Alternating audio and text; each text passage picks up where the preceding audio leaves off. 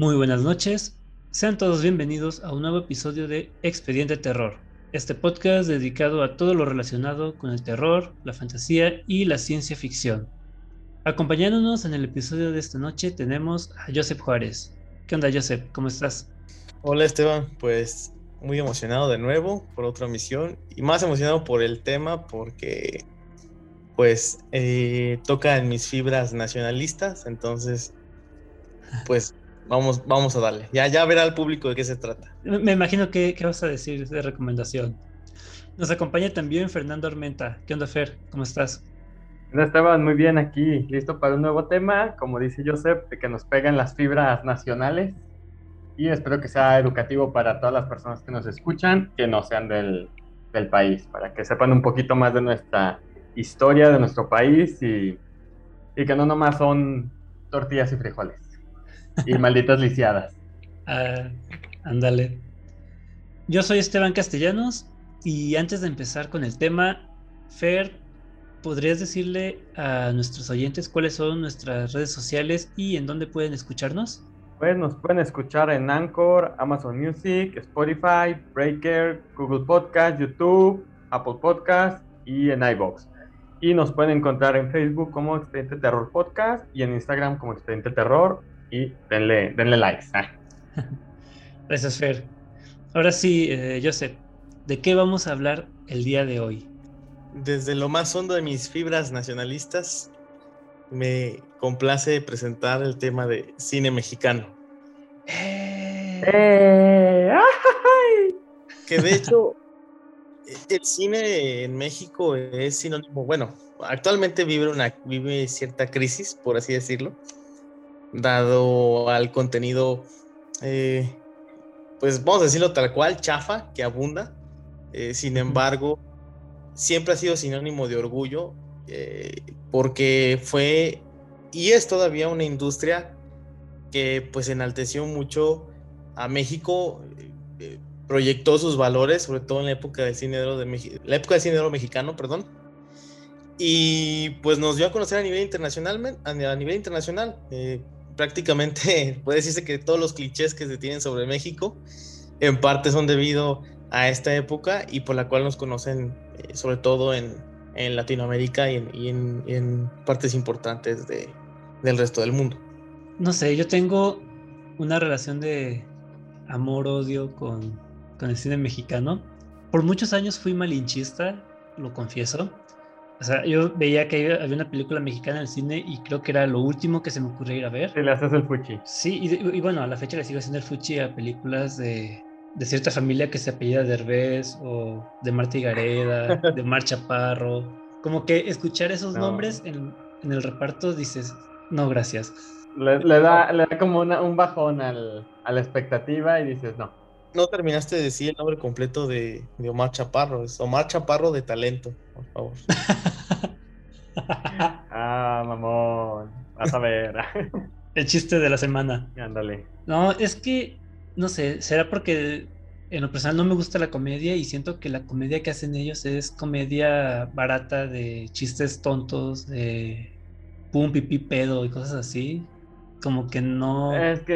Decía, decía por ahí un, buen youtuber de que se dedica al cine, críticas de cine, eh, que Badir Derbez era el nuevo, era el Adam Sandler mexicano por lo idiota. Pero es que incluso hasta es involuntario, ¿sabes? Ya es de familia.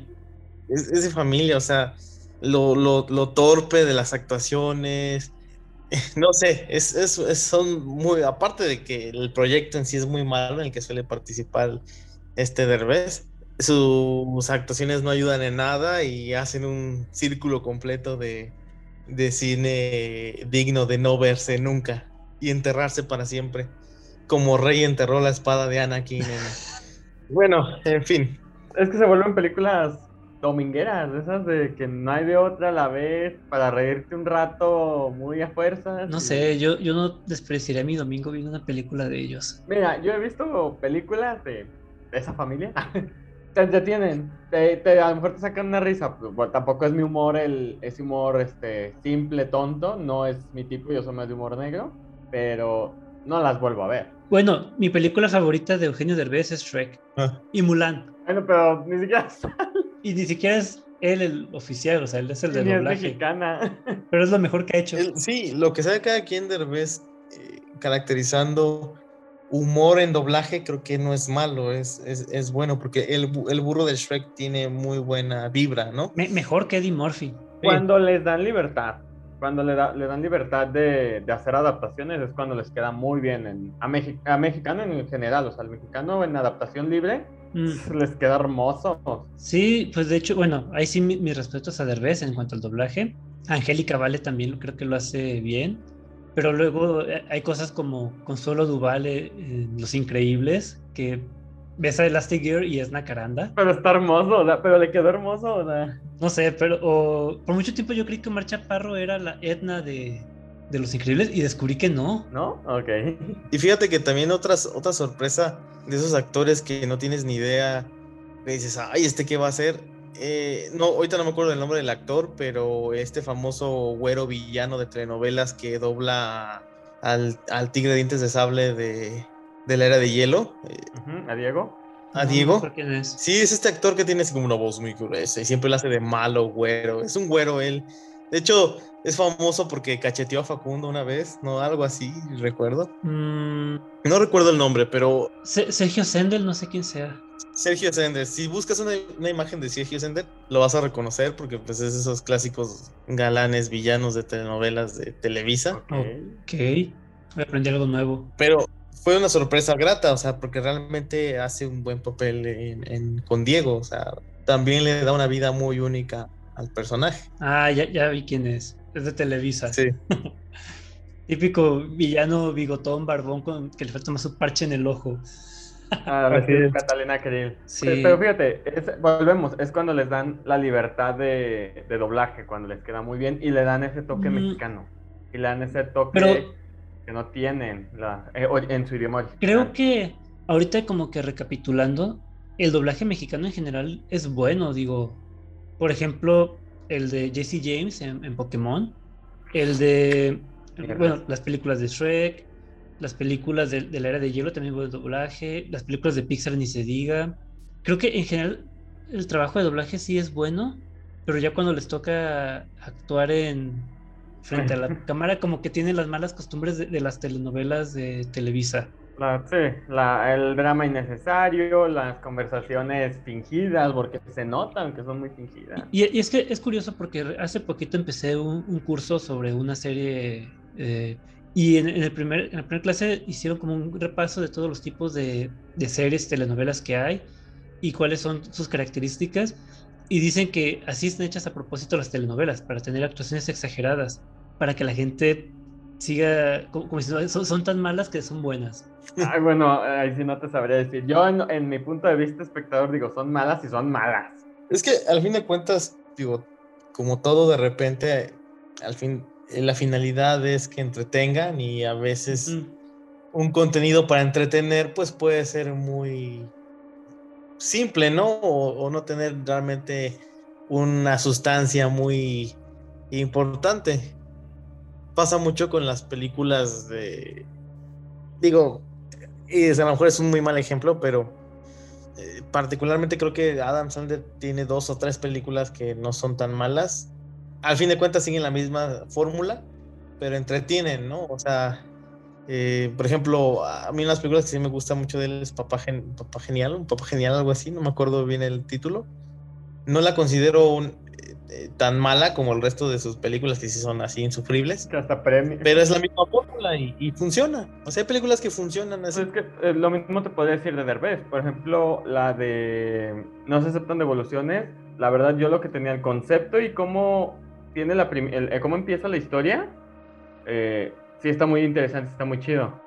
Pero siento conforme avanza la historia se vuelve muy predecible. Mm. Sí. Y termina así como que, eh, o sea, tanto creciste la historia, tanto ar- armar para que al final chocara, literal. Sí, y es que yo creo que al, al final de cuentas el problema entre, bueno, si le podemos decir problema, no deja de ser más que el espectador mexicano, digo, si hacen ese tipo de películas es porque hay gente que las ve. Y hay muchísimas películas, no solo de Eugenio Derbez. Recuerdo Cindy la Regia, por ejemplo, que nomás de ver el tráiler decías, ¿en serio hay gente que va a venir a ver esto? Pues sí, sí. ¿Y hubo? Pues, pues, sí, y le, y le, fue bien en taquilla, tengo entendido. Yo me aventé una de este otro actor que, ay, para mí es insufrible. El famoso, el, el, el Víctor, el Víctor. Ay, ¿tiene películas ese? Sí, Adrián eh, hace poco, hace, hace un par de años sacó una película sobre un cuate que era, estaba obsesionado con la selección mexicana. y no, no, no, no, no, no recuerdo ni el título, tan mala que era. Este, eh, te lo juro que a la hora ya me quería salir, ¿no? O sea, ya no soportaba esa chingadera. Perdón por la palabra, pero no hay mejor palabra esa película. No hay palabra más mexicana que eso. Es lo bonito de, de, México, tenemos palabra para todo. Y esa palabra es muy versátil. Sí, y es que también lo peor, digo, uno como mexicano viviendo en México, es que al ser películas mexicanas, en todas las películas, no importa cuál vayas a ver, sea de Disney, sea de, de, de DC, sea de quien sea, te ponen trailers de películas mexicanas. Sí, pero creo, creo que tiene que ver con... Porque estamos en México.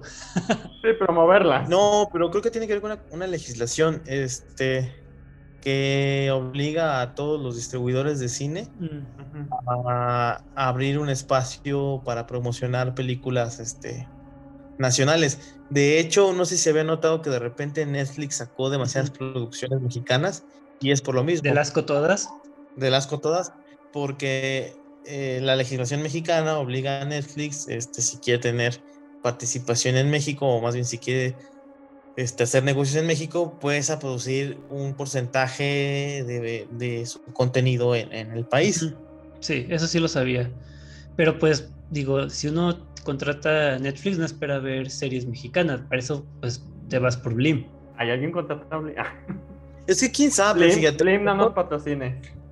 Eh, pudieras pensar, bueno, pues si las produce Netflix, este, probablemente sean series mexicanas de una calidad distinta, ¿no? Pero pues la mm, verdad es que... No, es, que, es Netflix, pero son mexicanas producidas en México, actores, guiones, o sea, es la misma fórmula mexicana. Una vez leí en, en, una página de Facebook que se dedica a esto del cine, en el que dicen que, que Netflix no funciona como la gente suele creer, de que les dicen, ah, pues eh, tengo esta idea, pues este, hagámosla Netflix lo que hace es comprar proyectos que ya están grabados, que están buscando solamente a alguien que los distribuya. O sea, ah. y son series, películas originales de Netflix, entre comillas, porque es el que pagó los derechos de la distribución exclusiva. Pero no es que Netflix pague por, por hacer una serie en específico. O sea, ellos no producen ni las hacen. las distribuyen. O a lo mejor pone que, la película o la serie esté ya en sus últimas fases de, de producción, a lo mejor ponga algo de dinero para, terminarla. Sí, pero no, no, no de cero, pues. Volviendo al, punto de, la crisis esta del cine y, a lo mejor entran también las series, es que al fin de cuentas es, hay un cierto grupo, ciertas personas que son las encargadas de hacer este cine y este tipo de series y son las que no sueltan la industria y muchos eh, verdaderos productores, directores y actores que vienen debajo, pues no tienen la posibilidad de participar o de hacer propuestas nuevas porque todo está cooptado por este grupo de personas, como los, los Arillana, la topada de Jimena Arillana, que, que ha, metido a toda la familia al cine y, que producen, la verdad, cosas de pésima calidad. Y tan feo que canta la hija. ah, las se las avienta buenas, pero de eso. Y bueno, también, pues, digo, retomando esto de, mi parte malinchista, sé que hubo una época de oro del cine mexicano, fue allá por los años 30, 40, 50. No me gusta ese tipo de cine, la verdad, pero reconozco que sí, en comparación de lo que ocurrió después, ya cuando empezó la decadencia del, cine mexicano, sí eran, buenas películas, digo. Lo que pasa es que, y lo mencionábamos, ¿no? Con el esqueleto de la señora Morales en su momento en alguna recomendación que se dio por ahí, que la época del cine oro mexicano eh, se proyecta o se tiene recuerdo de lo que fue lo más comercial, ¿no? En su momento, pero mm. en esa época se producía tanto cine y tan de buena calidad que pues, existía cine para todo tipo de gustos y todo tipo de contenidos. Eh, y de hecho, eh, quería tomar esa parte del cine mexicano en esta transmisión porque les apuesto que, que la historia detrás del por qué hubo el boom del cine mexicano no la conocen y les va a sorprender mucho. Todo surge, eh, la época del cine mexicano se da dentro del contexto del modelo estabilizador en México, que es la época en la que el país tuvo más progreso y desarrollo económico, que crecía creo que un 8% cada año, y que empezó con Lázaro Cárdenas y terminó con este mm, Díaz Ordaz. Pero este, tiene o surge dentro de un contexto muy particular y muy importante para la historia de la humanidad, porque surge en pleno, de la, en, pleno auge de la Segunda Guerra Mundial. Cierto. Resulta ser que México pues siempre fue un país este, neutral, pero venía saliendo de un conflicto, eh, digamos, eh, venía, venía de un conflicto con Estados Unidos e Inglaterra por la expropiación petrolera que había hecho este, Lázaro Cárdenas en el sexenio pasado a Ávila Camacho. Por esa misma razón, en el momento en el que se estaba levantando eh, eh, el, nazismo en Europa y el fascismo, el Vox Populi en México estaba más inclinado hacia, hacia la idea del eje o hacia los valores del eje por esa enemistad que existía por el contexto previo con Estados Unidos. Estados Unidos, pues obviamente al no poder permitir que el continente en el que estaba eh, fuera influenciado por, este, por los enemigos, decide eh, eh, acudir al gobierno mexicano y decirle, oye, mira, es cuando Winston Churchill aplica el famoso programa del buen vecino y le dice a, Ávila Camacho, pues mira, este, entendemos que tuvimos conflictos en el pasado, que en México hay más tendencia a tener este a, tener mayor afinidad con el nazismo por, la, por el antagonismo que tienen con nosotros, pero este, pues te propongo un programa de desarrollo y de inversión en donde pues este, hagamos una campaña propagandística en la que se le inculque al pueblo mexicano estar a favor de, los aliados, en este caso pues de, de, Estados Unidos. Y es así como el, este, Ávila Camacho, bueno, en su momento eh, dice, ah, yo conozco bien a mi pueblo, vamos a hacer cine para México. Cine en donde hagamos que los valores de los aliados sean proyectados como los valores este, afines al mexicano. Sin embargo, eh, originalmente Ávila Camacho, este, en este afán del presidencialismo que existía en aquellos años, hacía películas donde él daba un resumen de la Segunda Guerra Mundial de dos horas, donde siempre salía Ávila Camacho dando reporte y pues obviamente no tuvo nada de éxito. Después Estados Unidos dijo, bueno, no, no va a funcionar, déjanos hacer a nosotros películas, este, y al estilo Hollywood y las proyectamos en México. Entonces empezaron a hacer películas con actores americanos, pero con temática estadounidense, pero pues ya se imaginarán, no, eran películas con bastantes clichés, con estereotipos, con actores que ni sabían español, era muy chistoso ver a un indígena güero, ¿no? Por ejemplo, este, cosas muy así, entonces tampoco tuvieron éxito. En ese momento se, tuvo, se tuvo este, el gobierno de Estados Unidos con el gobierno mexicano de Ávila Camacho de reestructurar la forma en que se estaba haciendo la propaganda este, para, para el mexicano en forma de cine y se dieron cuenta que ya existía un género que era relativamente exitoso, que era eh, el melodrama ranchero, y entonces decidieron tomar esa fórmula y empezar a crear muchas películas propagandísticas a favor de los aliados, y fue así como se empezó a inyectar muchísimo dinero en el cine mexicano. De ahí surgieron películas como eh, espionaje en el Golfo o este 100% puro mexicano en donde Pedro Armendáriz expulsa a un grupo de, a, unos nazis de un pueblo de Jalisco. Pero irónicamente, toda la inversión que hubo y todo el auge del cine mexicano se debió a esta situación propagandística en la que Estados Unidos buscó que México y Latinoamérica se aliara con los valores de los aliados. Ok, eso yo no lo sabía. Ni yo. Bueno, digo, también estoy como que alejado del, cine mexicano, pero es interesante. al final de cuentas, creo que. que le encanta a Joseph. Sí. A mí me dice Camacho, yo nomás me imagino la avenida por donde pasa la línea 3, o sea. yo me acuerdo porque digo, todos tenemos abuelos y pues, son las películas que ellos veían. Sí, así es. Sí, y todos, creo que los grandes actores mexicanos pues salieron en esa época, Agustín Lara, Cantinflas, Tintán, este, clavillazo. La doña también salió de ahí, ¿no? Sí, María Félix es de los final, de finales de. Ya, ya, ya, ya rozando el final, ¿no? Pero también, también le tocó su. Evangelina Elizondo también, por ejemplo, salió ahí. En, también creo que ya era la recta final de, de la época de cine de oro mexicano, ya en los 50.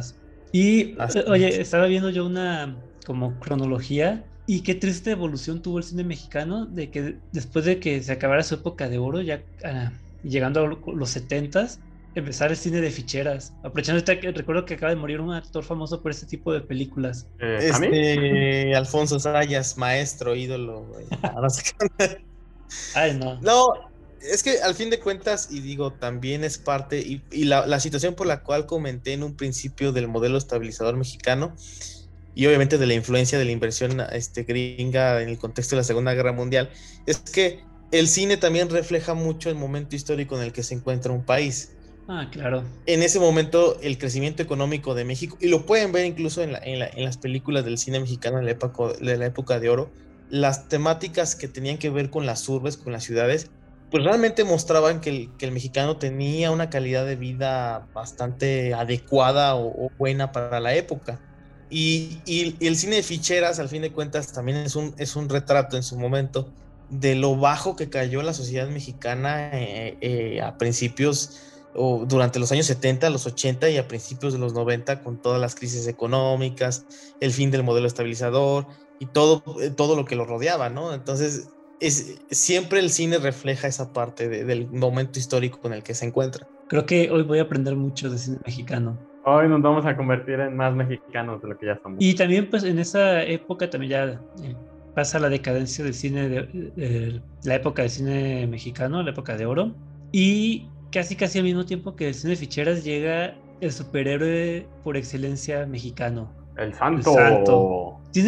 ¿Ustedes recuerdan haber visto por gusto o porque se las ponían sus papás alguna película del santo? Sí. Por gusto no, pero de esas de las que le vas cambiando el canal, ya le diste la vuelta y no hay nada y terminas en, una de esas pelis. Y ahí Ahora sí que los, los domingos en las mañanas en el canal de las estrellas. Sí, una película del santo o una en blanco y negro de la época de oro. Sí. Cuando eres de, clase popular y, no tienes este cable de niño, pues de repente le cambiabas a Galavisión, que era donde más las transmitían en los años 2000.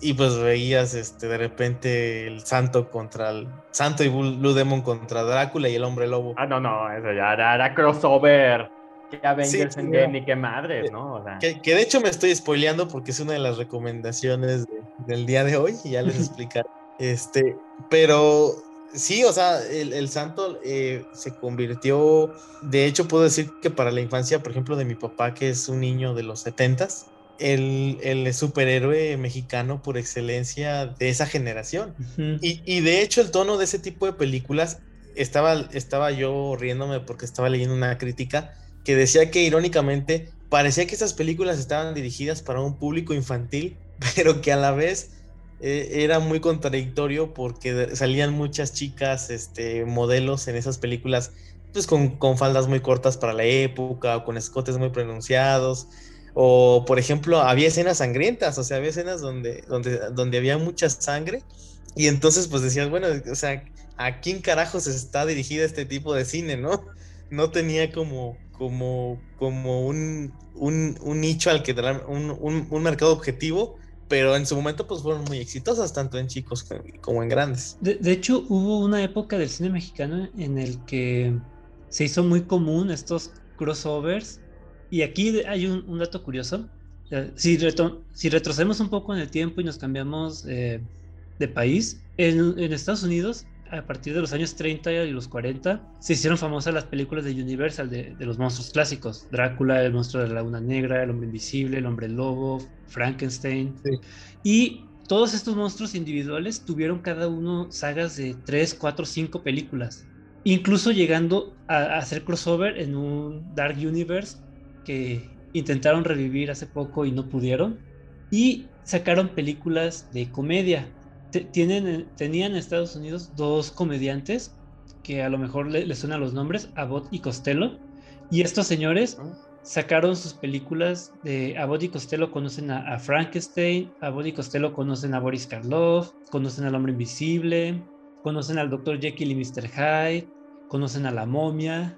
Y tú los ves y es un tipo delgado y un tipo gordito. ¿Y qué hizo México? Sacó su propia versión de estos comediantes y también que creo que también conocían a los monstruos. Viruta y Capulina. Por supuesto. Ah. Estás escribiendo y yo dije, me suena. Fíjate que de hecho, este, sí tienen crossovers con monstruos. Eh, Capulina contra las momias, Capulina contra Drácula, Capulina contra los monstruos. Fíjate, esa parte yo no la sabía, de, que el Virote Capulina era pues una versión mexicanizada de, de un concepto americano. ¿Y funcionó? ¿Y funcionó? Sí, porque también, te digo, yo, yo esto, porque a mí me gustan mucho las películas de los monstruos clásicos, entonces sí, te digo, al ver a, a, a Costello, dije, como que en México teníamos algo parecido. Sí. ¿Coincidencia o destino? De hecho, otro, otro dato curioso. Eh, creo que Universal era eh, la casa productora que tenía los derechos de las películas del Santo y mm. por ahí leí que esa es la parte por, por, la cual Santos se empezó a enfrentar con los monstruos clásicos de Universal, pero eh, en el caso de Tintán existió una película que se llamó La Casa del Terror, que es una parodia de todo el cine de terror que se hacía en ese entonces. Mm. Y el, monstruo principal o el enemigo es una momia que se vuelve hombre lobo. Pero lo curioso de esto es que el actor que hace a la momia y, y por consiguiente al hombre lobo es un actor legendario del cine de terror de Estados Unidos. Lon Chaney Jr., hijo de otro actor legendario.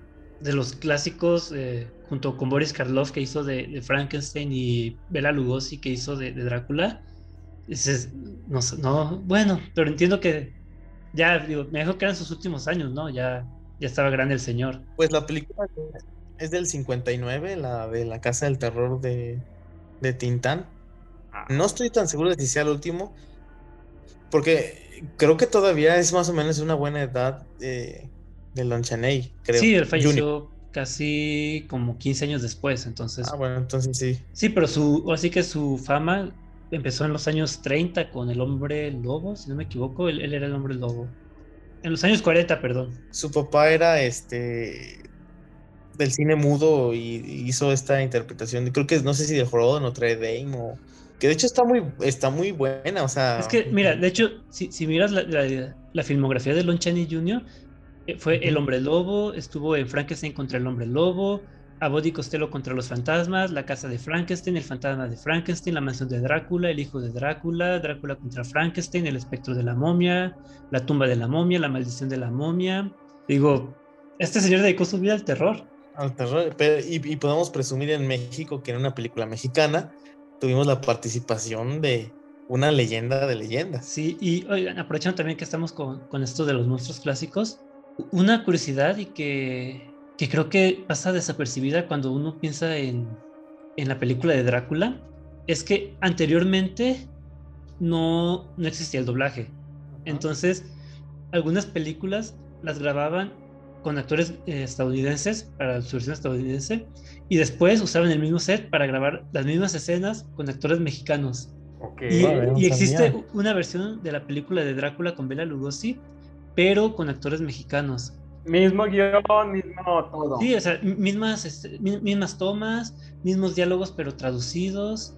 Se me figura así como, como, como adaptaciones, tipo Breaking Bad y Metástasis. De hecho, sale una actriz Lupita Tobar.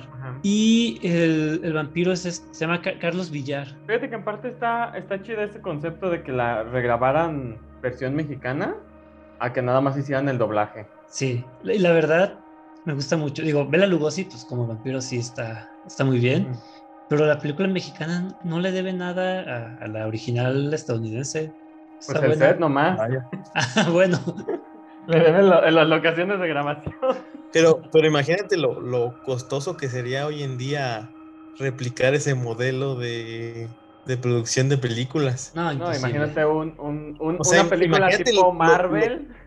Lo, caro que sería pagarle a Eugenio Derbez para interpretar a Drácula, o sea. No. ¿Por qué? okay, que el capítulo se va a llamar Cine Mexicano, legado de Eugenio Derbez. Pero volviendo al cine mexicano. No, hablamos, hablamos un poco de lo que fue la época del cine mexicano. Eh, repasamos el, la situación está un poco terrible del cine de ficheras. Eh, cómo, cómo, hubo incluso participaciones de, por ejemplo, Lon Chaney en, en, en, el cine, en la época del cine mexicano. Y yo creo que después, a partir de los 90 o mediados de los 80 para acá, podemos, yo creo que 90 más bien, de los 90 por acá, podemos hablar ya de otro tipo de cine mexicano, ¿no? De otra época completamente distinta, más, ¿qué le podemos llamar? la, la, época moderna del cine mexicano. Sí, que es realmente a partir de los 90 ya cuando llegan los, pues, los directores actuales, ¿no? Sí. Que, que es muy chistoso, pero digo, podemos hablar de que ha sido una época agridulce, porque por un lado, como lo decíamos, nos ha dado mucha basura, eso sí, basura profesional, pero basura. Y, y por otro lado nos ha dado un Guillermo del Toro, por ejemplo. Alfonso Cuarón. Alfonso Cuarón, Iñárritu. Y por ahí hay otros que como que tienen un perfil más bajo, que igual ya haré algunas recomendaciones en un momento, pero son buenos, digo, creo que México tiene potencial para hacer cine fantástico y por cine fantástico me refiero a terror, fantasía, ciencia ficción. Pero Guillermo del Toro creo que es el claro ejemplo de cómo México le da la espalda a la fantasía, al terror y a la ciencia ficción. Sí, claro. Por ejemplo, si tú comparas las películas de Alfonso Cuarón con las de Guillermo del Toro, ¿cuántas tiene Alfonso Cuarón este, grabadas en México? Digo, ganó el Oscar por Roma, y en cambio Guillermo del Toro solo hizo una película en México y se fue a Estados Unidos a hacer Mimic y después hizo El Espinazo del Diablo en España y jamás regresó a México. Lo que pasa es que, como decía, ¿no? Lamentablemente, el, bien para bien o para mal, el cine es un arte y el arte suele retratar mucho del contexto en el que se produce. Y en México, pues eh, los noventas, a partir de los noventas, este México moderno, con bastantes compulsiones políticas y todo, pues de repente el cine serio que se hacía en el país o de calidad se concentró mucho en el cine de protesta, ¿no? Como en el cine de Luis Estrada, con la ley de Herodes o este... Amores Perros entraría, no, sí, sí entraría. Eh, yo creo que sí, porque Amores Perros, aunque, aunque toma un poco esto de, una, de la crítica a la sociedad mexicana, ¿no? Como pretexto para, para hacer estas multihistorias interconectadas, pues sí, de algún modo denuncia mucho de la corrupción, el secuestro, este, esta situación de las peleas ilegales de perros, eh, la descomposición de las familias este, de clase alta, ¿no? Cuando el, el cuate este abandona a su mujer, se va con la amante, o sea, este sí, o sea, sí, sí, sí entra dentro de este tono de películas que en su momento acapararon todo el cine eh, serio que se hacía en México. Y, por esa misma razón, dentro del contexto en el que pues lamentablemente la sociedad estaba muy enfocada en sus problemáticas, pues lamentablemente la fantasía se hacía a un lado, ¿no? Y, no había lugar para, para un Guillermo de un Guillermo del Toro, ¿no? Sí, pero curiosamente ya en los últimos años, creo que incluso con, no sé si vaya a, mencionarla Fernando, la película de, Isa López, es una película que me, encantó cuando la vi y logra mezclar una problemática mexicana como es el narcotráfico con terror, con fantasmas, con, incluso con fantasía, con esto de los tres deseos que tiene la niña. Sí, de hecho te mezcla muy bien lo paranormal con un poco de fantasía y una y una realidad, o sea, y, yo creo que problemática en una realidad. Que no es solo México el que está demostrando que sí puede hacer ese tipo de cine. Por ejemplo, acaba de salir una película de Guatemala, creo, se llama La Llorona. Y habla de un conflicto que del que está padeciendo Guatemala y le mete ahí al fantasma de La Llorona a tosigar a un militar ya este, al que se le acusa de, de haber desaparecido gente. Órale. No, la he visto, este, vi la reseña y vi el tráiler y, se ve muy interesante. Y aparte, bueno, uno de mis profes también me la recomendó, entonces sí tengo muchas ganas de verla. Precisamente por eso, porque combina una problemática latinoamericana con fantasía y terror. Y es que esa es la clave, ¿sabes? De repente con todos los problemas que existen en Latinoamérica, bueno, en el Latinoamérica de pie, este, sí para la sociedad es como complejo retratar este tipo de situaciones sin hacer de lado todo, todo ese contexto, ¿no? Y, el gran acierto de Isa es ese, que, logra meter algo tan fantasioso, tan terrorífico en la realidad de, que vive mucha gente en México. Entonces, eh, lo hace, eh, es una masterpiece, o sea, para mí es así. Isa, Isa, Isa, López nos escucha algún día, te amo, ¿no? No sé cómo eres ni nada, pero te amo. Un besito de aquí hasta donde estés. Es, lo, lo, que te decía. Ahorita, quitando el cine comercial mexicano, creo que México hace buenas historias, películas de terror, fantasía, hasta de ciencia ficción. Está, por ejemplo, directores Isaac Svan, Amad Escalante, Isa López, eh, ¿quién más? se me fue el nombre del que dirigió la de. Ay, la de México Bárbaro, la de Atroz. Lex Ortega. De hecho, yo conocí a Lex Ortega en una. Fue una película de él, México Bárbaro. Y él estaba ahí contestando preguntas al final de la función. Hasta me tomé una foto con él. ¿Qué, dice el público? ¿Que la pongan face? no, y, es que, por ejemplo, este eh, Lex Ortega hace películas con gore así, pero salvaje, atroz tiene escenas muy fuertes. Y en cambio, Isaac Svan ah, tiene una película muy buena que se llama El Incidente, que es ciencia ficción mexicana. Digo, de que tenemos opciones, las tenemos, pero los que distribuyen las películas mexicanas, pues voltean para otro lado. Sí, es, es, muy, es muy curioso, ¿no? Hasta parecía un autosabotaje, digo, no, no quiero decir que sea intencional, pero, pero como viendo, pues cine de tanta calidad y de un contenido pues bastante sustancial, realmente pasa desapercibido. Es que, por ejemplo, digo, Guillermo del Toro lo dice en, una entrevista. Él, cuando hizo Cronos, en el 93, él que, quería llevarla al Festival de, Cannes. Y alguien, de hecho, Guillermo del Toro dice que no quiere ni decir su nombre. Alguien le dijo que no, que iba a ir otra y punto. Entonces Guillermo del Toro tuvo que pagar su viaje, tuvo que pagar la promoción de la película, tuvo que pagar el hospedaje. ¿Y sabes qué película ganó? Cronos. Y sin embargo, regresó y esta persona le dijo, pues ni con eso es suficiente y pues no, tu película no me gusta y punto, no, no la queremos promocionar. Y Cronos es muy buena. Exactamente. Y así, digo, a lo mejor, así como esa persona que, que, del toro no quiere decir su nombre, pues a lo mejor hay muchos más que dice, ah, cine, cine de fantasía, eh, no, nosotros queremos algo más serio, más de drama, queremos este romance de alguien de clase media con alguien de clase alta. Sobreactuado. Pues el, el, cuentas el famoso nepotismo, ¿no? Que, suele existir en, en, muchas de las estructuras de la sociedad en México y pues que el cine no se exenta de ello.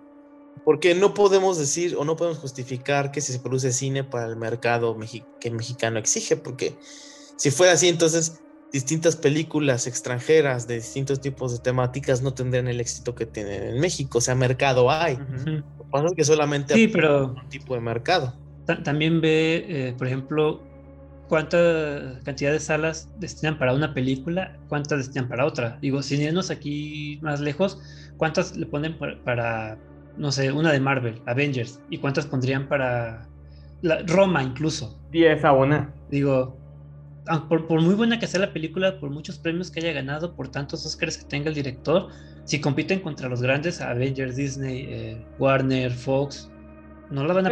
y, también el cómo, porque tú vas al cine y te tienen un mendigo espectacular de, de Scarlett Johansson de tamaño real y un póster al fondo de, bueno, a mí Roma no me gustó, pero de Roma. de Y tú dices, o sea, ¿cómo estás promocionando el cine mexicano? O sea, ah, pero los trailers de, de Badir Derbez en todas las películas salen. Exactamente, vamos, no manches Frida como 17 y... ¿Cuál fue la última, una donde sale de mesero? este Vadir Derbez. Fui como, como tres, cuatro veces al cine a ver eh, El Conjuro, Ruega por Nosotros, eh, Un Lugar en Silencio 2, y en todas pusieron el mismo pinche tráiler de Vadir Derbez como mesero. No sé cuál, cuál feliz. Es que hace mucho que no voy al cine. Tengo. Yo, fui cuando ya estábamos en semáforo verde y cuando todavía había medidas de, higiene y seguridad, pero ahorita que ya, ya volvimos, yo creo que ya, ya tengo como un mes sin ir al cine. Oye, pero no ha hecho, no ha hecho películas desde el 2019. ¿Vadir Derbez? Sí, según, según internet, la, la última que hizo fue. El mesero, de hecho, se llama. El mesero. Ah. Y es del año pasado, pero apenas está en el cine. Ah, mira. Que se quebraron mucho la cabeza con el título, ¿verdad? Este, pasamos a las recomendaciones, Joseph, ¿o quieres se- seguirnos explicando cosas del cine mexicano? Sí, no, no sabía que era experto en cine mexicano y yo estoy así como que. ¡Ah! Platícanos sobre Tintán. Eh, Tintán. No, Tintán fue un personajazo, ¿eh? De hecho, incluso fue invitado por los Beatles para aparecer en una de las portadas de sus discos.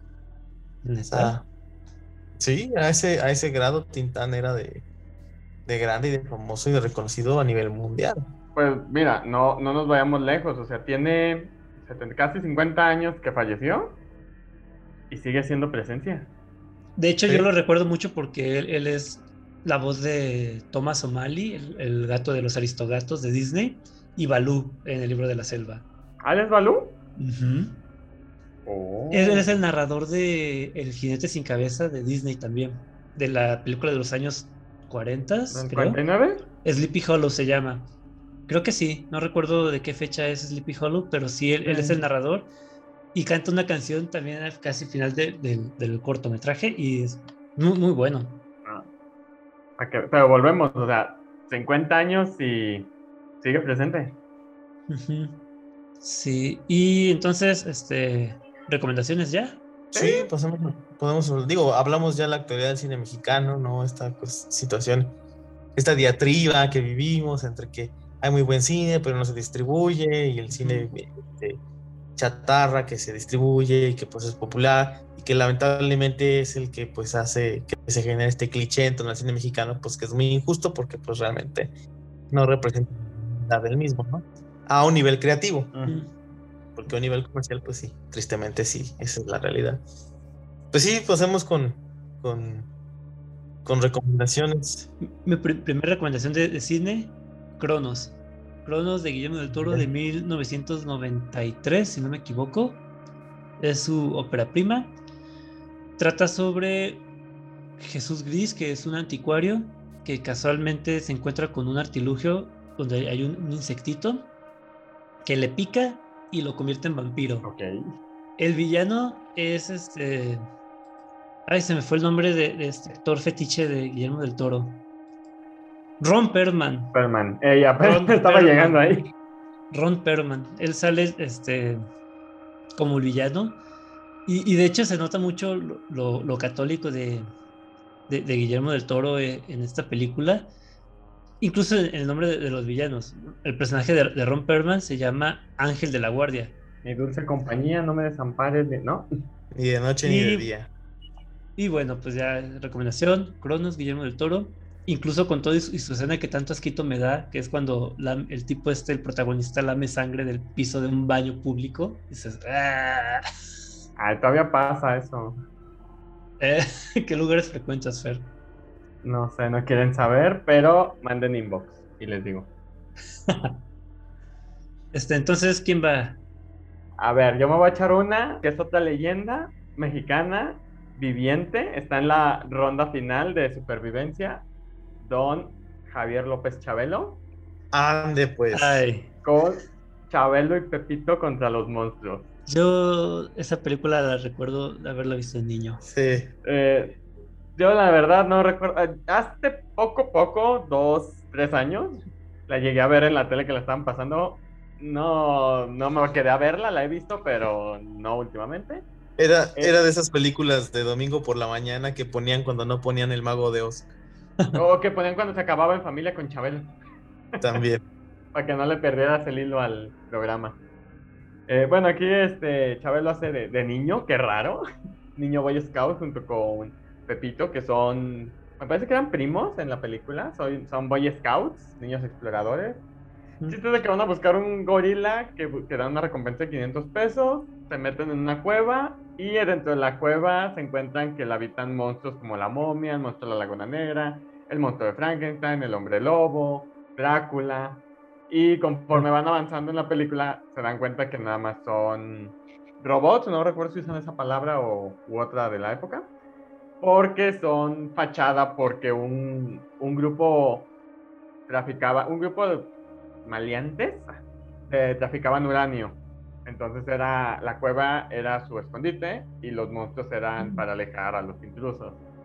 Entre, entre el demás nada más, este, el, me, como que recuerdo que el gorila muere, lo mata uno de los monstruos y después al monstruo se cae en un pozo con serpientes que es cuando se dan cuenta que nada más era un, un robot. Fíjate, Chabelo fue visionario, o sea, metió cyberpunk, este, metió terror, no, acción, no, no. y gorilas, ¿no?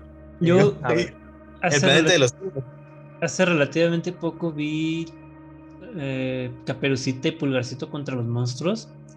Creo que es la peor hora y media de mi vida el año pasado. ¿Es donde sale el chorrillo grande? Sí. me este, caga esa. Este señor que se acaba de morir hace relativamente poco, este, el Loco Valdés. Creo que él era el lobo feroz. Sí. Y tenía planeado ver también Chabelo y Pepito y ver este tipo de películas, pero después de ver a Caperucita dije, no, no, nunca más. Me, me, empieza a punzar la 100 cuando la veo, las imágenes. Me, no, no puedo. Y con, con Chabelo me pasa exactamente lo mismo. O sea, quise darle una oportunidad, pero dije, después de, de Caperucita no me quedan ganas de seguir viendo este tipo de cine. Fíjate, traigo otra recomendación que de hecho en la siguiente ronda se las voy a soltar, de Chabelo. A esa a lo mejor sí te va a llamar la atención, o más bien esa sí te voy a decir, vela, no con mucha expectativa, pero vela. Pero síganle, ahorita se las suelto. Ok, vas, Joseph. Pues para seguir el, hilo de lo que estaba hablando anteriormente, pues recomendar la película de Tintán de la Casa del Terror de 1960, no, 1959, eh, dirigida por Manuel Martínez Solares. Básicamente es una película en la que Tintán trabaja en un museo, pero en este museo se encuentra un científico, tiene una guarida como secreta, un científico loco que busca hacer experimentos con criaturas este, del propio museo, como momias, este, eh, monstruos de todo tipo. Eh, de hecho, para hacer estos experimentos le saca sangre a Tintán todas las noches. Por eso el pobre Tintán, que es como velador o guardia del, del, museo, no puede mantenerse despierto en ninguna de sus jornadas porque siempre está débil por la falta de sangre.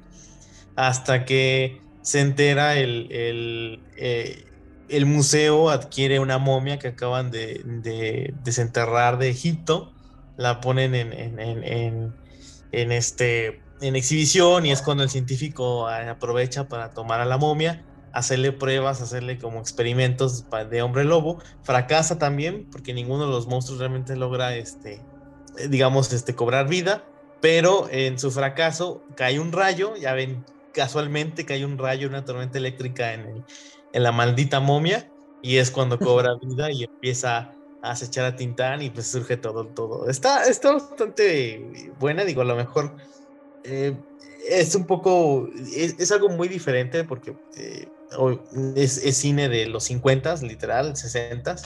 Entonces es otra forma de, muy distinta, un humor muy blanco, este, un tipo de fotografía pues de, aquella época, pero para mí es entretenida, o sea, estas películas lo que tienen es que a pesar de los viejos que son, entretienen y yo las, recomendaría ampliamente. Hey, pues el dato curioso que habíamos dicho, ¿no? El, quien hace o quien interpreta a la momia, que irónicamente es una momia hombre lobo, es este el famosísimo actor. Ay, se me fue. Lon Chaney. Lon Chaney. Lon Chaney Jr. Entonces, hasta crossover es legendario tiene la película. Entonces, está bastante buena, se los recomiendo. Si, si tienen ahí un espacio, vale la pena echarle un vistazo. Ok, es así, tengo ganas de verla. Creo, creo que eh, incluso el cine de terror de México de esa época, bueno, terror entre comillas, porque tenía, había mucho como terror comedia. Eh, de esa época, los que eran 60, 70, 80, no era tan malo. No, no, de hecho la película busca ser abiertamente una parodia al cine de terror que se hacía en Estados Unidos, ¿no? En aquel entonces. O sea, digamos que es un scary movie mexicano de humor blanco de aquella época. Sí, por eso te digo, esto de combinar horror con comedia, ya, ya, siguiendo a, este, a Body Costello, no, es una mala combinación realmente. Pero bueno, ok, yo estaba revisando mi lista de recomendaciones y me di cuenta que realmente todas ya se las he recomendado en algún que otro episodio. Digo, traía la, eh, vuelven, que se las dije del primer capítulo, el esqueleto de la señora Morales, que se los dije en el, primer capítulo de este año. A Lucarda se las llegué a mencionar en otro capítulo. Ladronas de almas también, desde tu infierno. Pero no recuerdo si ya les había hablado de México Bárbaro. Creo que no. Es una película del 2015 y pues realmente película entre comillas. Son eh, una serie de cortometrajes, de, todos de terror, todos combinan alguna leyenda mexicana y van de... Ahora sí que diferentes directores. El, primero que llene a mi mente es Lex, Ortega, que ya les he dicho que... Ah, pues fue precisamente esta película la que fui a ver. Y... Ah, ¿Cómo hablar de esta película? Es muy rara. Digo, tiene, es como todo, tiene cortometrajes buenos, tiene cortometrajes malos, tiene algunos que ni, ni fu ni fa. Pero los que más recuerdo, por ejemplo, es uno en el que una pareja va a una cabaña en el bosque tipo Mazamitla aquí en, Guadalajara. Bueno, aquí en Jalisco. Y resulta que el, el, que cuida ahí les dice que no tienen que salir de noche, bla, bla, bla. Y estos tipos desobedecen y descubren que hay unos duendecillos por ahí rondando alrededor de la cabaña. Y digo, no, no se las quiero spoilear, pero este cortometraje en particular tiene escenas sexuales que involucran tener un primerísimo primer plano del miembro de un duendecillo de estos. Ah, sí. Cuando se lo rima a, la boca a la chava protagonista que dices, no, pinches, manches, que estoy viendo. recuerdo que, fuiste a ver esa película con una amiga, ¿no? Y que fue muy incómodo. Me dio mucha vergüenza con mi amiga. Un saludo a Ruth, que no creo que me escuche, pero la saludo. Mándale el link, dile, mira, te mencioné y que Tómala, escucha todo el capítulo hasta que la mencione. Sí, y luego tiene un, cortometraje de, que son de, de bailarinas exóticas en un prostíbulo, en un table, que están pintadas todas como Catrinas. Y digo, ese cortometraje tiene sangre por doquier. Tiene, hay un corto en el que le hacen un tributo a, la isla de las muñecas en Xochimilco. Hay otro cortometraje de, la leyenda del hombre del costal o del hombre del saco, digo, está, está muy chido y todos los cortometrajes pues, son, diferentes unos de otro. Igual unos les van a gustar, otros no. Y hay, hay una segunda parte, México Bárbaros 2, que son más cortometrajes, pero esa no la he visto. Entonces, este, sí, yo, yo sí les recomiendo la primera, es del 2015. Y pues ahí está esa recomendación. 2015. Y yo me voy a ir un poquito más para atrás. Digo, no me voy a regresar hasta los 70 como Chabelo y Pepito, pero me voy a ir al 2005. Eh, la película en tal no es de Chabelo, se llama eh, Club Eutanasia. Es más suspenso que terror y tiene un poco de humor negro. Eh, se trata de un, asilo, el refugio. Son puros ancianos. la cuestión es de que su mayor benefactor fallece, entonces pues los ingresos bajan y empiezan a haber recortes, medicinas, alimentos. Entonces un grupo de pues, viejitos dice, no, pues ¿cómo le hacemos? Pues hay que empezar a matar a los, a los demás. Entre menos seamos, más nos toca.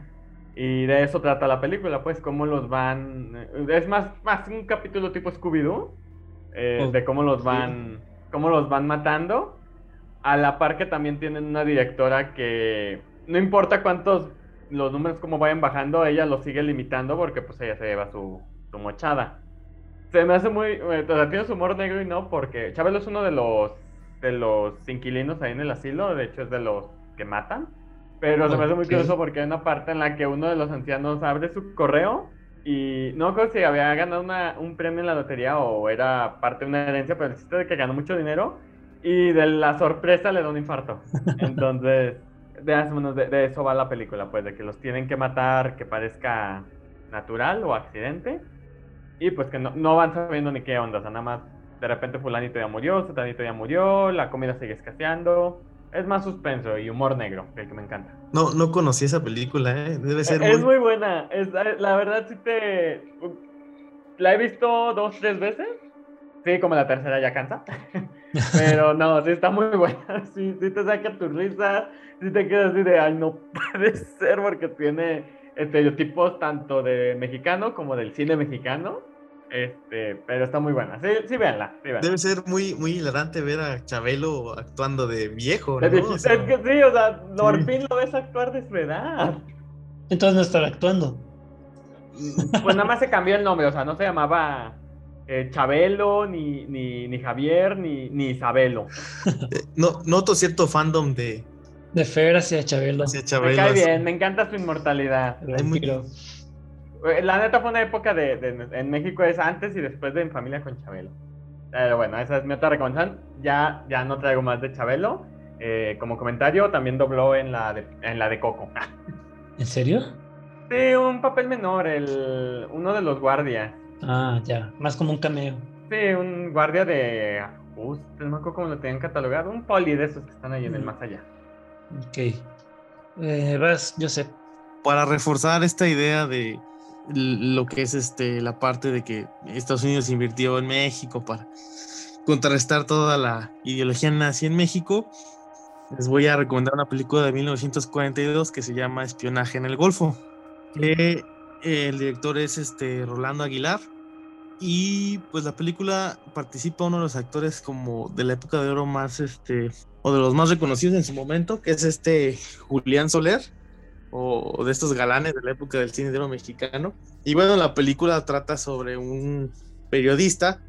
No sé por qué, y bueno, parece ser como una especie de de constante en el, en, el cine de oro, y yo creo que en general el cine mexicano, que el protagonista es como este holgazán eh, vale madres, que eh, no sé, su vida es un así, un desmadre. Qué raro. Este periodista es un periodista, pues, que holgazán, que pues no vale madres, este, anda por la vida ahí divagando, pero le encomiendan a hacer eh, una nota periodística sobre lo que acaba de suceder en el Golfo con el hundimiento de los barcos de Pemex por parte de, los nazis para evitar que abastecieran de combustible a las tropas americanas. Entonces Luis, que es el periodista, este, se va al Golfo y ahí conoce una doble agente americana que se llama Linda, de la cual pues se termina enamorando y junto con ella pues tiene que derrotar o, empiezan a escapar de diversos personajes, entre ellos este, agentes nazis infiltrados, para conseguir información y poder trasladar al gobierno mexicano para que pues, pueda de algún modo defenderse de los ataques este, nazis hacia los buques en ese entonces, ¿no? Está, es, es, es digamos, este, ciencia ficción del estilo tipo James Bond, pero muy a la mexicana. Eh, está bastante Está curioso, digo, eh, te, llama mucho la atención una película que tiene temática nazi mecha en México. Y pues se la recomiendo, o sea, vale la pena echarle una chiquilla. Creo que está incluso en YouTube completa. Y si no, estoy viendo que está en, Prime Video, en Amazon. Órale, no sabía que estaban en Amazon. No, ni yo, y ahorita me llamó la atención. Dije, pues a ver, y sí, está en Amazon. Aunque no sé qué tanto puede considerarse ciencia ficción, pero, pero bueno, anotada para echarle un ojo. Sí. E, esa y la del Club de Eutanasia. la neta de, la neta sí, véanla. Que, por cierto, un dato curioso de lo que decías, este, Joseph, de, del protagonista Holgazán. Sí. Esa es una de las razones por las que Don Gato y su pandilla pegó en México y no en Estados Unidos. Es, es, sí, sí. Realmente Don Gato y su pandilla solo tuvieron como 25, 26 capítulos y son los que repetían aquí en México hasta el cansancio porque en Estados Unidos no pegó, pero dicen que en México sí porque pues el mexicano se identificaba con Don Gato. ¿En serio tan poquitos capítulos tenía? Sí. No, yo creo que Esteban se fue alto, creo que son 14 capítulos, 13, algo así. No, eh, eh, fíjate, había un efecto, no recuerdo el nombre. Son 30. Ah, un 30. Yo, me fui bajo.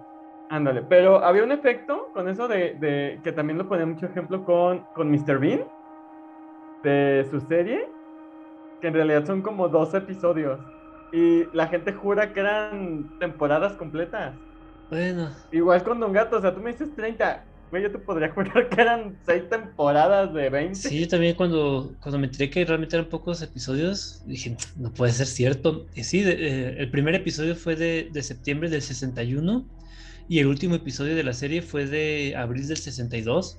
O sea, no duró ni seis meses. Sí, número de episodios 31. Y aquí te lo repetían hasta el cansancio. Pero te digo, o sea, mendigo efecto raro porque yo te podría jurar que eran chingo de episodios. Sí, como dices, seis temporadas fácil. Sí, ¿y no? Una. A mí, A mí lo que me pasaba con esa, esa caricatura es que como que nunca le presté la atención, o sea, la veía, pero... A lo mejor por eso. A lo mejor por eso se nos hacía larga, porque no la...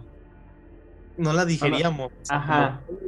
Como, otras, otras series o, caricaturas que hasta no sabemos los diálogos, más fácil recuerdas o tienes un tanteo de los capítulos. Sí, yo, yo creo que es eso, que no lo veías con, con atención. Y bueno, entonces, mi siguiente recomendación. Híjole, yo creo que también ya se las había recomendado en el episodio de Aliens, creo. Y es La región salvaje de Amat Escalante, del 2016. ¿También es repetida? Ya vi la cara de Joseph diciendo que sí. Sí, sí, la había recomendado. Ya, tú, dale, tú dale porque ya se me había olvidado y me acuerdo que la había puesto por ahí para verla como pendiente. Ok, la región salvaje. Es un alien que a todo lo que está a su alrededor hace que les den ganas de cochar. Así, en resumen, toda la película. ¿Y... ¿La pasaban en el Golden en las noches? no, pero sí, está entretenida, es diferente. El monstruo es un pulpito ahí, este, un alien con tentaculitos y algo que podría entrar en alguna categoría rara del hentai. Ah, ¿Qué más? tiene escenas de, sexo eh, homosexual y de sexo eh, heterosexual. De hecho, e, el, alien no discrimina, digo, se, se da a unos y a otras y a quien se deje. Agarra parejo. Sí, digo. Y pues sí, casi, casi toda la película gira en torno a este ser extraterrestre que está en una casa con unos viejitos que lo cuidan y que de vez en cuando le llevan muchachas y muchachos para que se divierta. Dios mío. Fer tiene cara de como que no se las había recomendado en un capítulo, pero recuerdo que sí. No, sí, sí, la había recomendado, pero no sé, ahorita siento que le dice como más énfasis o, o, me lo pues visualicé. Es que, de eso se trata. Cuando me dijiste eh, que vivía con unos ancianitos, no sé por qué me, me, me, imaginé a Alf. y me imaginé en esas escenas y dije, no puede ser. Obviamente no, pues, pero yo creo que fue por eso. Que me quedé, Dios mío. Alf, no. Lo más fuerte que él hacía era comerse intentar comerse el eh, gato. Eh, eso te a decir, mis recuerdos de Alf era intentando comerse el gato. Pero bueno, ya, está la recomendación. Repetida, igual que todas las que voy a decir. Pero bueno, ahí está. La región salvaje. ok. Ok, yo traigo una. Y ahora sí me fui viejito. No manches, del 57. Ande, pues. Ladrón de cadáveres. Ok. Ok, yo tampoco lo había oído. A ver, a ver. Suena muy interesante. bueno, eh, la historia se desarrolla que, que, hay una serie de asesinatos, un atleta, este, un luchador, eh, y cuando, eh, el chiste, o sea, el investigador dice, ¿sabes qué? Vamos a proponer a, a, se llama Guillermo, es un ranchero, vamos a hacerlo pasar por luchador para, pues, atraer al asesino para ver qué onda, ¿no? se descubre este, el asesino, que es un científico que pues, quiere conquistar el mundo, como todo buen villano, eh, prolongando la vida humana, cambiando los cerebros de las víctimas con monos. No, no recuerdo otros animales, pero con monos. El chiste es que sí mata a Guillermo, se lo lleva y lo revive con el cerebro de un gorila. Y lo usa tipo pelea, ¿no? Al final. Como todo, este, se le revela, matan al, mata al científico y el güey termina pues corilificado, intentando rehacer su vida, bueno, buscando a su novia. Muy, muy al estilo este cine mexicano, pues, terminando con el amor. Por el poder del amor. Buscando el amor. Aquí no, aquí no lo salvó el poder del amor, sino que intentaba buscar el amor. Pero, sí, un, doctor maquijero que lo mata a sus criaturas. Un viejo sabroso. No, no, no, está sabroso el viejo, pero sí, así. Muy bien. Ok, ¿cómo dijiste que se llamaba? Eh, ¿Ladrón de cadáveres? Cadáveres. Ajá, es del 57, dirigida por Fernando Méndez. Ok. Ah, ¿y qué creen? Está en Prime Video también. En ¿Está en Prime? ¡Ah! A verla, la neta. Tengo ganas de volverla a ver. Se abrió la puerta que está atrás de mí sola, no mames. Oye, ni me digas que ahorita estoy en una oficina. Está todo oscuro menos el donde estoy yo. y no es tuya, nadie te conoce ahí. No, Soy un desconocido para los fantasmas. Bueno, ahí está, en Amazon Prime. Anota Sí. lista. De hecho, en Amazon Prime hay varias películas mexicanas. Sí. Desde el cine de oro. Ahorita que me acuerdo, que siempre me recomienda la de eh, algo de los gavilanes, no sé. En Amazon vi Caperucita y Pepito contra los monstruos. Ah. Uy, ya te va a recomendar puras películas así. ya sé. Lo bueno es que yo casi no uso Prime. El maldito algoritmo al rato va a ser su. Eh, su- sí.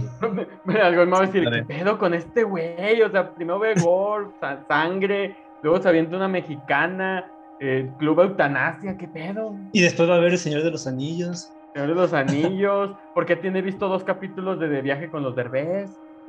no, jamás. Eso sí, jamás. Concuerdo Es- con Esteban. Este, vas, eh, yo sé. Ya tiene temporada 2. ¿Por qué? Pues, Me este. sale. Vol- volviendo a. Y, se- y siendo. Siguiendo la continuidad de lo que habíamos hablado anteriormente, pues la siguiente recomendación es un super crossover entre los más poderosos este, monstruos del, del, del terror universal y los dos más grandes luchadores de, del wrestling mexicano. Es Santo y Blue Demon contra Drácula y el Hombre Lobo de 1973 y del director Miguel M. Delgado. Pues, ¿qué les puedo decir? No? Creo, creo en lo personal que es la mejor película de, de este par. De, digo, mejor película en cuanto a que pues está muy interesante el crossover, ¿no? Porque la película en sí pues es mala. No deja de ser una película del santo. Ah, Pero es que en verdad eh, no te aburre porque está llena de tanto este humor involuntario que te diviertes bastante viéndolas. O sea, es, y es bastante bizarro. Desde el hecho de que, por ejemplo, ves al santo y vas a Blue Demon de repente con trajes de vestir o trajes este normales en las calles conduciendo sus carros y tienen su convivencia normal, pero con esta pues idea de que son como superhéroes, ¿no? Protegiendo su identidad secreta y así, pero pues andando por la vida, ¿no? Con su máscara. Otra desde el doblaje, porque no sé si sabían que, por ejemplo, no, el Santo y Blue Demon no son sus voces reales, los, los doblan, los doblan otros actores. ¿Qué me estás ¿cómo? diciendo? Sí, o sea, eh, bueno, de hecho no sé si llegaron a ver, no creo, hablando del cine de ficheras, este, ¿alguna vez a- alguna película de Tuntún, Mm, No. eh, donde salía Tuntún? Mm, Bueno. Eh, Tuntún eh, pues, eh, era un- una persona con enanismo, entonces, este, de repente oía su voz y era así como muy así, un varonil y, y, y no, es que en realidad también era doblado, lo doblaba, de hecho, este actor, este, muy famoso, el de la bombita, ¿cómo se llama? Andrés García. Andrés García lo doblaba, ¿no? Era el que le daba la voz a Tuntún. Pues el mismo caso con Blue Demon y Santo. Yo creo que las voces de ambos era, pues, no era muy artística, que digamos, o de mucha presencia, o incluso puede ser que hasta su propio léxico, pues, estuviera lleno ahí de, de ciertos vicios, y pues tomaban la A decisión. lo mejor por la máscara, ¿no? También es, ¿O la identidad? es probable la identidad, ¿no? ¿Quién Simplemente sabe? para que ni por voz lo reconocieran. Ya vi fotos del Tuntún, ya sí lo he visto. Yo no quiero buscarlo. No, no tiene nada malo, búscalo. Hay muchos memes, ¿eh? De él, pero bueno, El punto es que, que yo incluso leí por ahí que como pues obviamente tanto el Santo como Blue Demon pues no tenían ningún tipo de, de dotes actorales, pues también se les doblaba para que no se viera tan chafa la de por sí ya deplorable actuación de estas películas, ¿no? Entonces, este, pues ahí tiene muchísimas cosas de, de humor involuntario, incluso hay algunos diálogos por ahí que, que, que te das cuenta que el guionista se burla, o sea, se burla del- del- de, este mismo tipo de películas. Hay, hay una frase muy chistosa, a mí me da mucha risa porque Blue Demon le dice a Santo, oye Santo, debes estar muy preocupado porque eh, has dicho más de 10 palabras y para que tú digas más de 10 palabras está muy cabrón. O sea, uno dice cabrón, ¿verdad? Pero, pero o sea, te das cuenta cómo incluso el, el guionista se da sus libertades de burlarse de, de toda esta eh, subcultura, ¿no? De, de- del, cine de luchadores y, y, y algo también que me, que, me, que me causa mucha risa es la actuación del, del actor de, que interpreta a Drácula, que es este, este Aldo Monti.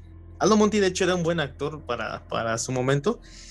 porque realmente actúa bien, o sea, actúa bien su papel de Drácula, pero se te hace demasiado bizarro ver esa actuación con el tipo de diálogos que tiene y la templeza del hombre de no reírse o, de, o de no echarle hueva en la actuación, porque realmente dices, o sea, dice cosas bien idiotas, ¿no? Y otra cosa muy chistosa de, esta, de este tipo de películas y de esta en particular es que, eh, bueno, la historia surge porque un mago llamado Cristaldi vence a Drácula, lo encierra.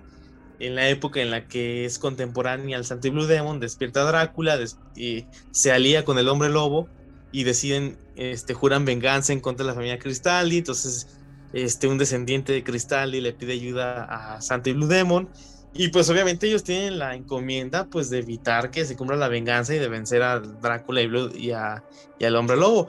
Lo cagado de la película es que pinche Drácula y hombre lobo masacran a la familia Cristaldi y, ves a, a, Blue Demon y al santo de repente jugando cartas o estando con unas chavas, así. O sea, pinches superhéroes ineptos, ¿no? Porque al final de cuentas matan a un chingo de inocentes los malos y eso sí, al final los vencen, pero pues ya después de una masacre y de que prácticamente cumplieron con su venganza, ¿no? O sea, es una película muy hilarante en todo sentido de la palabra.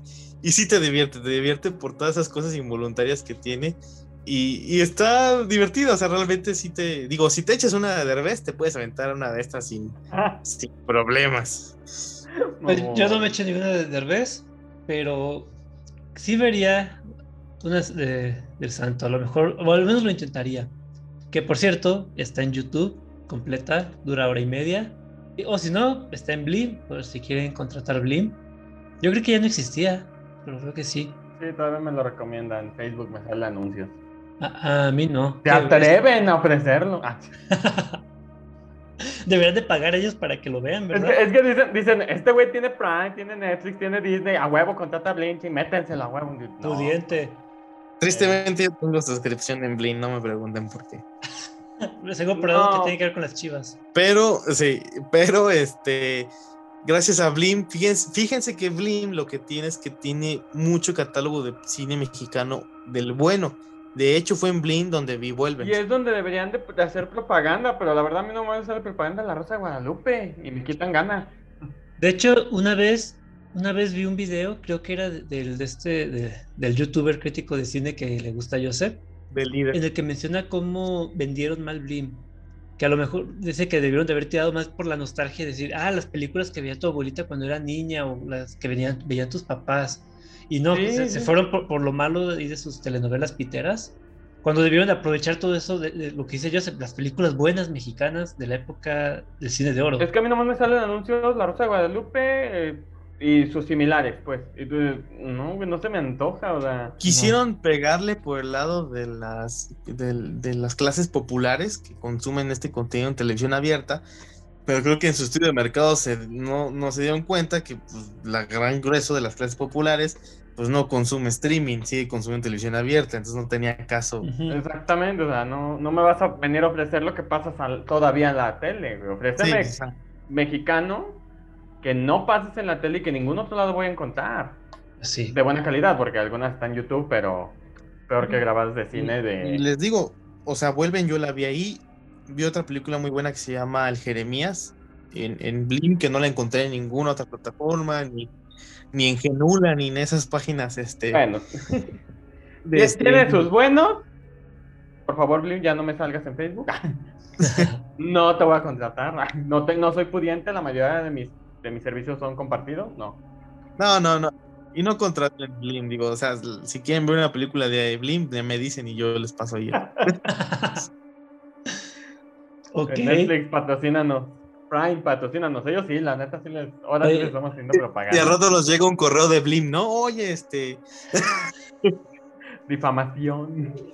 No, no, de oye, pues me, me, me, pareció adecuado la, la, la, la, mención, ¿por qué no Messi te patrocino? Eh, eh, ah,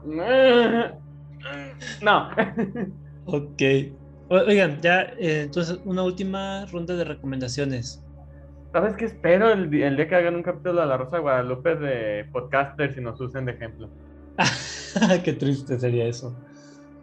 Bueno, ya este, dije yo algunas películas eh, relativamente nuevas. Digo, la más vieja que dije fue Cronos del 93. Muy mal. Pero hay una película que empecé a ver porque la estaba, estaba gratis en una página de aquí de, México, creo que era TV UNAM o algo así.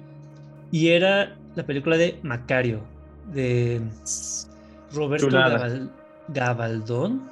Nunca lo había escuchado al director. Y es una película de 1960. Creo que la historia de Macario es interesante. Está basada, o bueno, tiene, está basada libremente en cuentos clásicos en los que el protagonista se topa con, con el diablo o con la muerte. De, hecho, creo que la que suelen decir que, que, sirvió como mayor influencia es El ahijado de la muerte de, de los hermanos Grimm.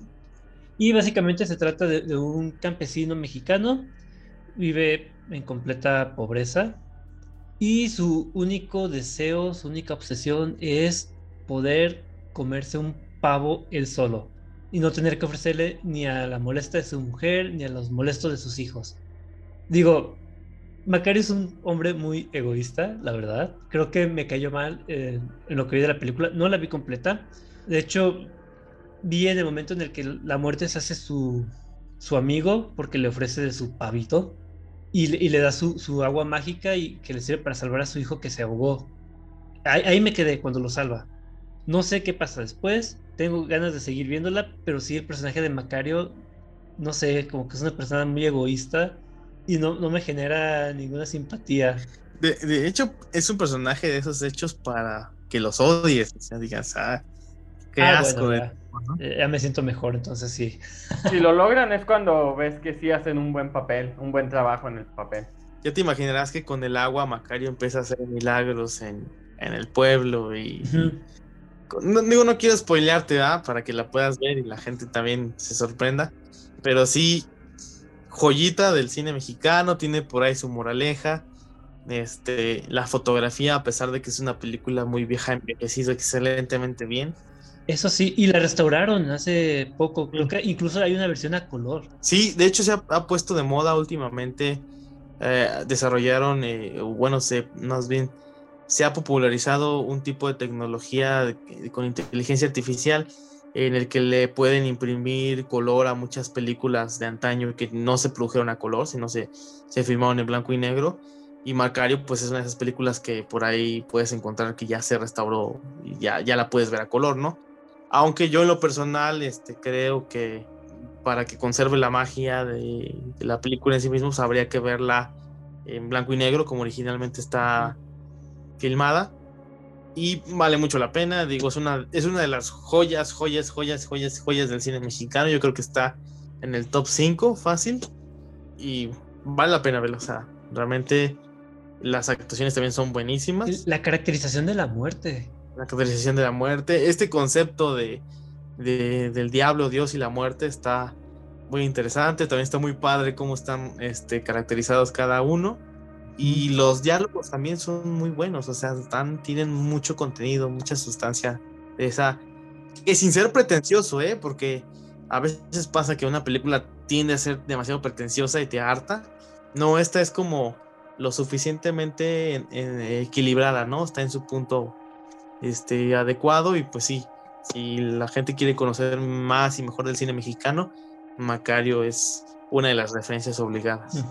Sí, yo lo que vi en, cuanto a la película me gustó. Yo odié a Macario, pero la película es buena. Sí. Y bastante. Entonces, a ver, Fer, última recomendación. Ay, estoy entre dos películas, pero no, me voy. Ustedes estaban en el top 5, yo me voy a ir hasta el top 31 con kilómetro 31. no, pero vale la pena mencionarla, digo, creo que ah, kilómetro 31 marcó, si bien no es una buena película, en piñata, este, marcó como un punto de ruptura, ¿no? Entre, entre que de repente se sintió que el cine mexicano ya no producía nada de terror y de repente hizo como el boom esta. Yo, así la tengo, como que hubo una pausa, un no, no, se oye nada, y de repente llega a kilómetro 31 hace un boom. Digo, no es buena, pero. se, agradece el intento. No, pero se escuchó mucho. Ah, eso sí. Y, se movía y se promocionaba. Y me acuerdo que hasta Canal 5 hacía comerciales este, con la película. y, y, sus series, o sea, ahí como que hicieron sus ediciones de esos comerciales fumados que se aventaban. Entonces, sí hizo como que un antes y un después de Kilómetro 31 porque fue como que volvió a, nombrarse el cine mexicano. Eh, la película en sí, pues, eh, está muy, muy... Fíjate, es una chava que golpea a un niño en una carretera, se baja para ayudarlo y lo atropella otro carro. Lo, que siempre se me hizo bien fumado fue que su gemela lo sentía todo, la escuchaba a lo lejos, telepáticamente, o sea, como mendigos gemelos raros y va al kilómetro 31, que es donde ocurre el accidente, y se enteran que en ese lugar siempre han pasado accidentes y siempre ha habido fenómenos paranormales. Pues menos mal que no fue al kilómetro 69, si no, imagínate. No, es que esa es la versión porno de la peli. ¿Cómo era este, regla qué? ¿34? Regla 34. si existe, hay porno de eso. Eh, no, pero sí, no vean kilómetro 69. Este, está medio... bueno, sí, véanla. Bueno, y el chiste es de que, bueno, aquí se, deben al fantasma de la Llorona, una, pues, la, la misma lo que les comentaba, una dama de blanco, que perdió a su hijo hace muchos años y se descubre que la gemela que está muerta, entre comillas, está atrapada entre el mundo de los vivos y los muertos. Aquí yo lo que recuerdo con mucho, mucha alegría es una parte en la que se está peleando la chava con un espectro, no recuerdo si era el fantasma de la Llorona, eh, y la empieza a golpear con escopeta, al punto de que de plano mejor la agarra y se la acomoda para seguirle dando golpes. No, yo estaba cagado en el cine de risa. Mi amiga está cagada de miedo, yo estaba cagado de risa. Ok, yo nunca la, nunca la vi, nunca me llamó la atención. Es, sí recuerdo que, yo iba, creo que en la prepa ya para pasar a la, a la universidad. ¿o no? no, no es cierto, no es cierto. 2007, es cierto, yo estaba en la secundaria. Yo estaba en la prepa, sí, fue un año antes de entrar a la universidad, sí, es cierto. bueno, yo dos no, yo solo estaba creo que en kinder. Yo estaba en la secundaria, en, tercero de secundaria cuando salió esa película. Yo estaba en tercer, cuarto semestre de prepa, entonces. Dios mío. Ay, me siento viejo. Mira, ya me toca la vacuna, ya soy grupo vulnerable, vale madre. Ok, bueno, ahí está. Recomendación, kilómetro 31.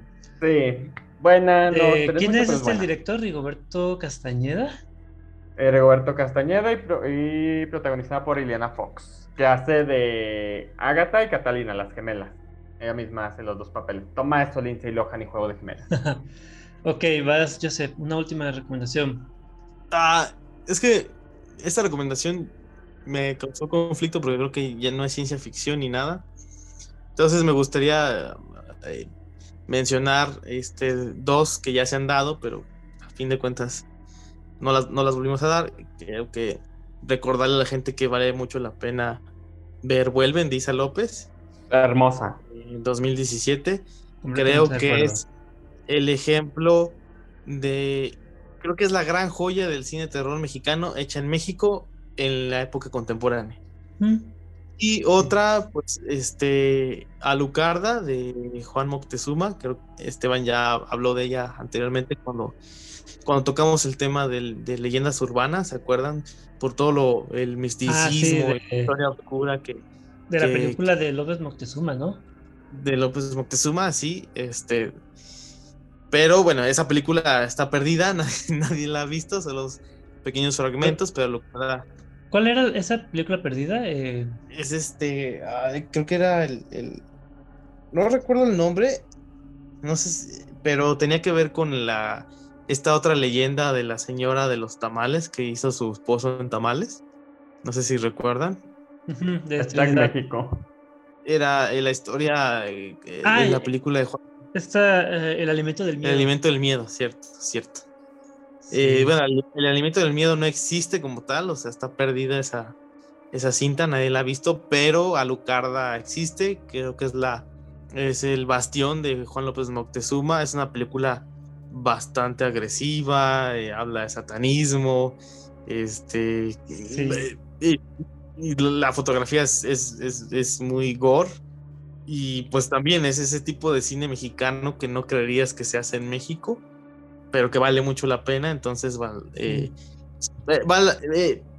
es importante echarle un vistazo pues, para alimentarse del, del, buen cine mexicano. Fíjate que yo no la mencioné porque estoy tomando un curso de, de cine de vampiros y precisamente en el temario viene Alucarda en, en la clase de, de, vampiras. Puro curso se la vive este joven, puro curso de terror.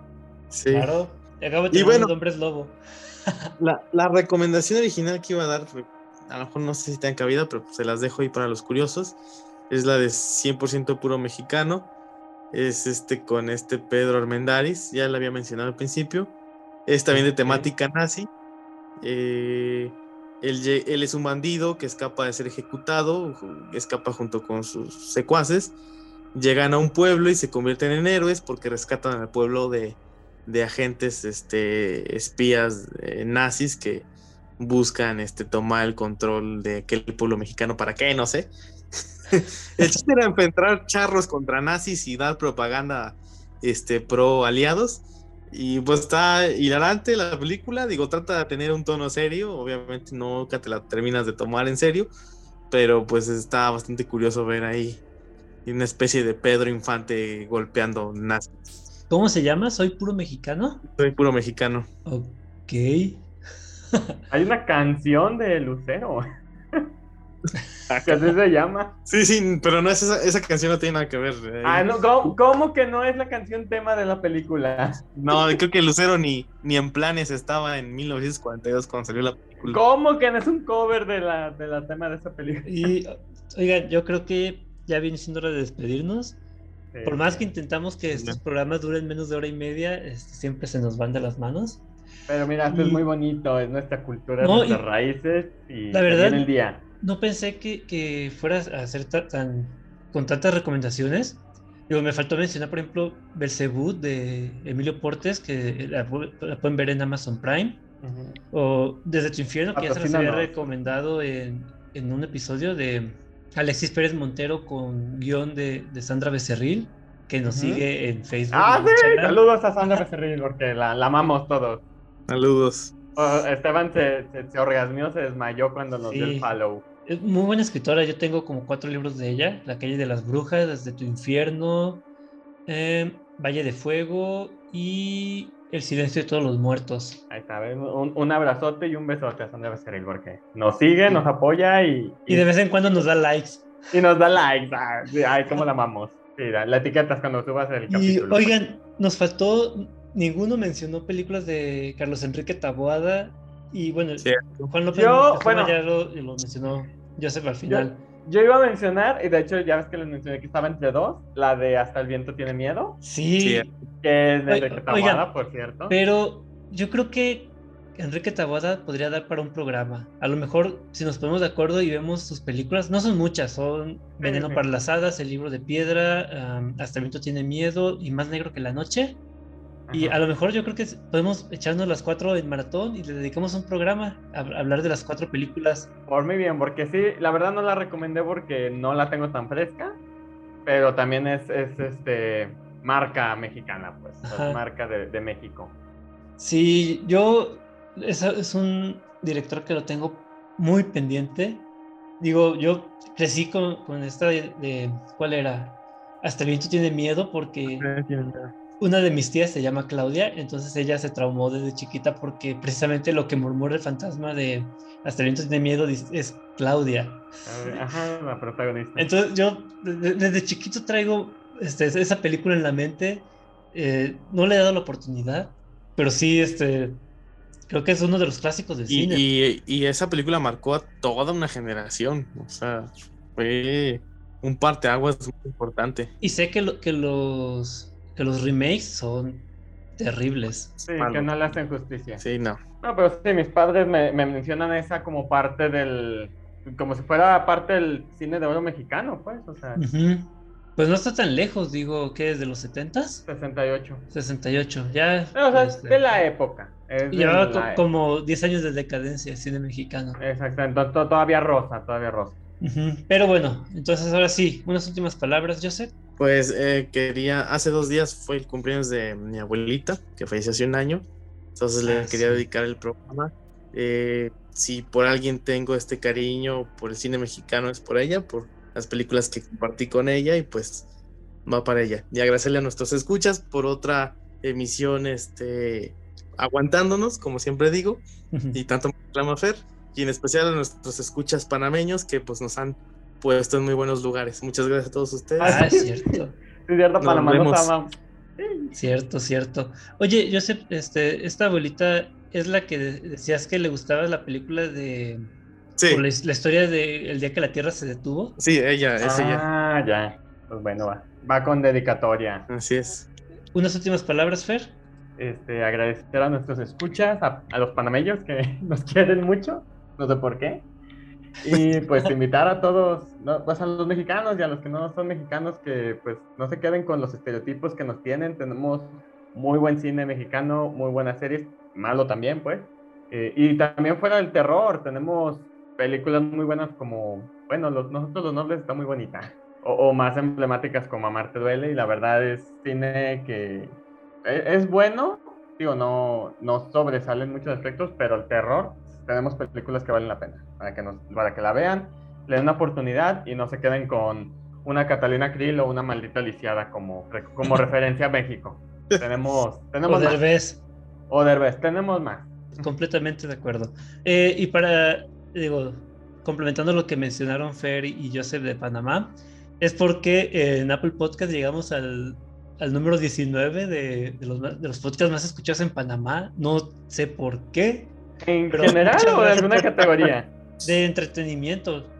Creo que, sí, le- creo que sí les había comentado que era entretenimiento. Eh, sí. Nada más los amamos. Ah, Besos, Panamá. Sí, de de hecho, déjame ver exactamente de qué era la categoría. En ocio. Ocio.